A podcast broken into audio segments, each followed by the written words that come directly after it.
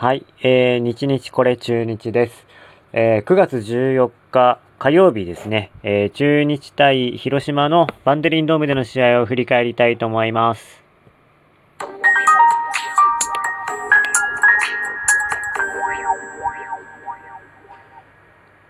はい、えー、9月14日火曜日ですね、えー、中日はバンテリンドームで広島東洋カープと試合がありました。えー、結果ですが、10対1、10対1ですよ。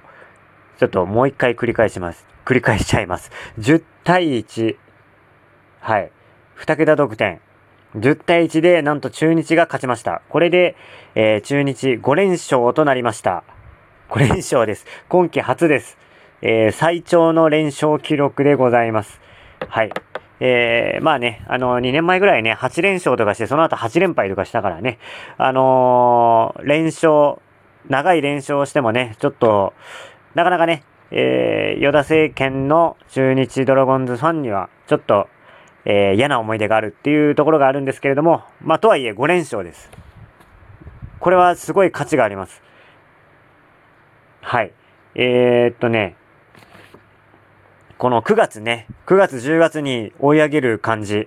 まあ昔のドラゴンズですよね。あのー、強いですもんね、夏場以降が。え去年もね、あのー、9月10月強くて、結局 A クラスに滑り込んだっていう試合運びだったんですけど、こっからはね、あの、今年はそっからの上積みを期待していて、で、もうちょっとね、早い段階からエンジンがかかって、今頃ね、首位争いをしてるんじゃないかなって期待をね、皆さんしてたと思うんですけどね。なかなかそうはうまくいってくれませんでしたと。まあいろんな誤算がありましたね。高橋周平とか、えー、新外国人のガーバーとかね。あのー、そこらの選手が一斉に不調だったので、そういうのはなかったんですけれども、えー、ここに来てですよ、ようやく5連勝です。やっぱり勝つと嬉しいですね。あのー、しかも対象ですよ、対象。大差の勝ちということで、あのー、もうね、ヒットがね、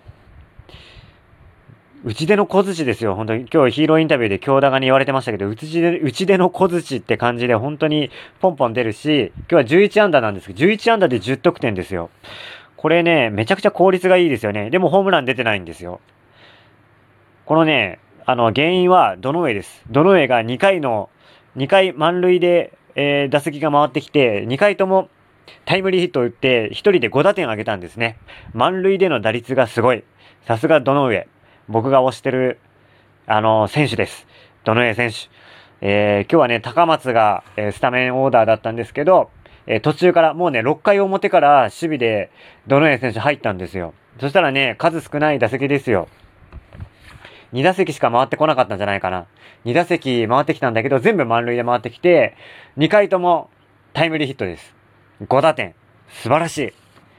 ということで、えっ、ー、と、すいません。あのー、興奮してつい、えー、ちょっとね、話したい内容からそれて、えアドリブで話してしまったんですけど、まあ、とりあえずあの、まあ、あの、今日の話題、話したいね、ところをね、絞っていきたいと思います。えー、とりあえず5連勝ということで、5連勝なんですけど、まあ、とはいえね、今113試合経過、残り30試合となりました。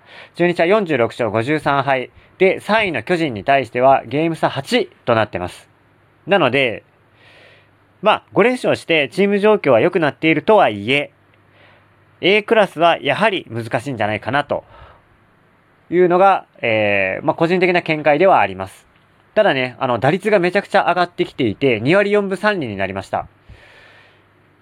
えー、対するね、対するというか、あの、すぐ、すぐ上じゃない、あの、上にいる3位の巨人なんですけど、打率が2割4分6厘です。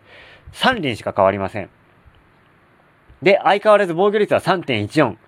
ダントツの、えー、セリーグナンバーワンです。これの、次にいい防御率が、またこれも3位の巨人、3.58です。0.44も違います。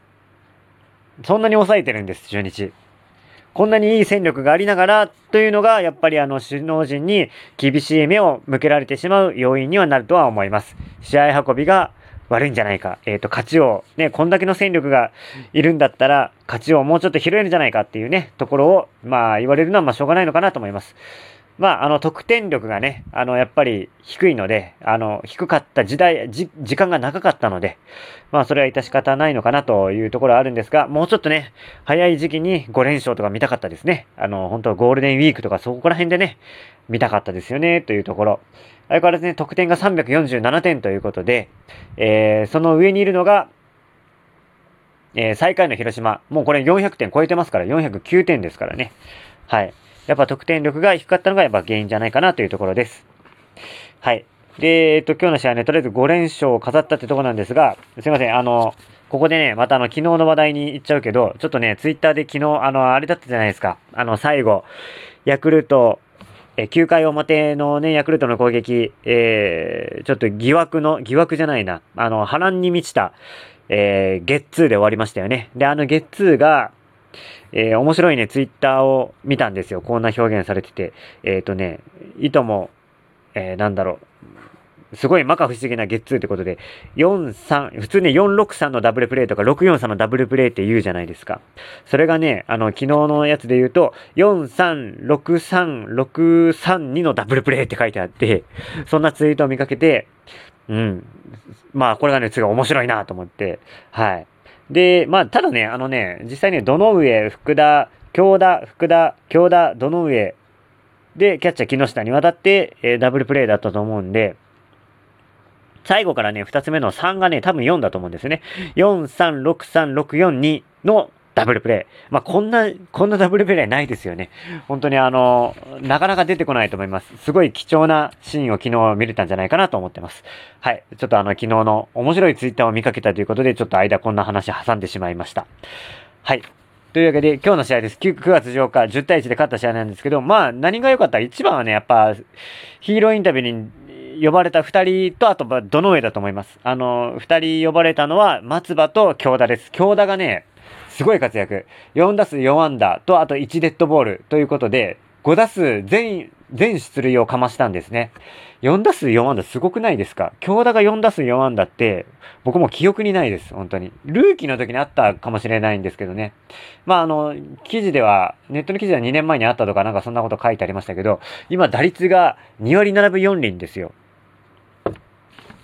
あの、一番良かったのが、京田のこれまでの成績で、ルーキーイヤーの多分2割4分9厘だと思うんですよ。2割5分超えたことがないと思うんです。今ね、だから京田の絶頂期が来てますね。何が良かった、何をきっかけでっていうところはすごい思うんだけど、やっぱね、思うのが、あの、えー、一週間前日曜日ですよ。あの、木下選手の追悼試合。あそこで2点目のタイムリーヒットを引っ掛けながら、引っ掛けじゃないな、あの外角の球を追っつけながら、レフト線に打って二塁打打ったんですけど、なんかね、あれから変わったような気がする。あれから、まあ中日打線全体が、あの、調子よくはなってるんですけど、京田自身も、なんかね、あの、攻める気持ちっていうか、降っていこうっていうのが戻ってきたような気がするんです。新人の時は、降っていってましたから。まあ2年目以降もね、降ってはいってはいたんだけど、変なね、あの、ボール球を無理やり振るっていうのが多かったんですけど、今は違いますね。バットに、あ、なんだろう、あの、ボールを呼び込んで打つっていうか、自分のね、打てるゾーンっていうか、そういうところを確実に仕留めるっていうのが、できてるような気がしていて、あの、単打ばっかなんですけど、右へ左へ広角に打ち分けてます。素晴らしいなと思います。はい。あのー、ね、えー、ちょっとこれをね、継続してほしいなって思いますね、ぜひ。本当京田が一番に座って、よかったなって思えるね、あの、打席を、あの今、続けてくれてるんで、これを続け、ぜひ続けてほしいなと思います。村がね、あると本当に困るんで、これでなんか13試合連続ヒットってことで、自己最長らしいので、ぜひ伸ばしてほしいなと思います。はい。で、えー、対する松葉。えー、これはね、あのー、今日も良かったです。何がいいかって、ストレートの速さ全然速くないんですよ。多分130キロ台後半でがマックスだと思います。なんだけど、今日の結果は6回84球で、フォアボールが1です。まあ、ほぼね、0と言ってもいいんじゃないかっていう感じのフォアボールですよ。まあ、要するに何が言いたいかというと、えー、ストライクゾーンで攻めている。というのが松葉の特徴なんですね。どんどんストライクゾーンで攻める。多分、ストライク率を出したらめちゃくちゃ高いんじゃないですかね。60、70%ぐらいはいってるんじゃないですかね。70%かな ?70% は超えてんじゃないかな？っていうぐらいストライクをどんどん投げ込む。これが、で、かつ、もう一つ特徴があって、テンポがいいんですね。あのー、キャッチャーからボール来たらすぐサイン交換してすぐ投げるんですね。で、かつストライクばっか投げる。これがね、あの、バッターに考えさせる時間を与えなくて、かなりテンポが良くなって、結果、ボンダが、ボンダを生み出し、えー、中日の守りの時間が少なくなって、えー、中日の攻撃にいい影響を与えていると。これね、守ってる、あの、ヒーローインタビューでも、あの、京田のインタビューでもありましたけど、あの、守ってる時間が少なくて、すごい攻撃にいいリズムを作れているというのが、えー、松葉のすごいいいところなんですね。で、これで、あのー、今日で4勝目で4勝3敗になったんです。勝ち越ししたんです。これすごいですね。うん。あの、去年も確か負け越しだったね。3勝6敗ぐらいだったかな。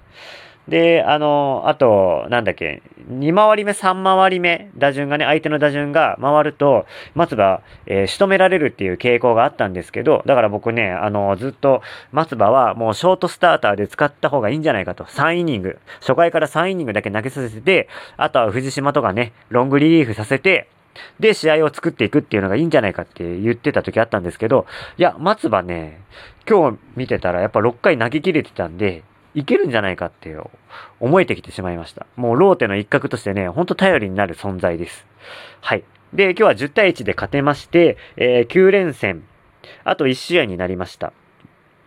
で、今日の試合、大変差が開いたということで、ライデル・マルチネスと又吉を使わなくて済みました。これがね、すごい大きかったなと思います。はい。9連戦残すところ1試合です。僕、あの、この9連戦3勝6敗じゃないかと思ってたんですけど、今も期待を大きくいい方向に裏切って、もう5勝です。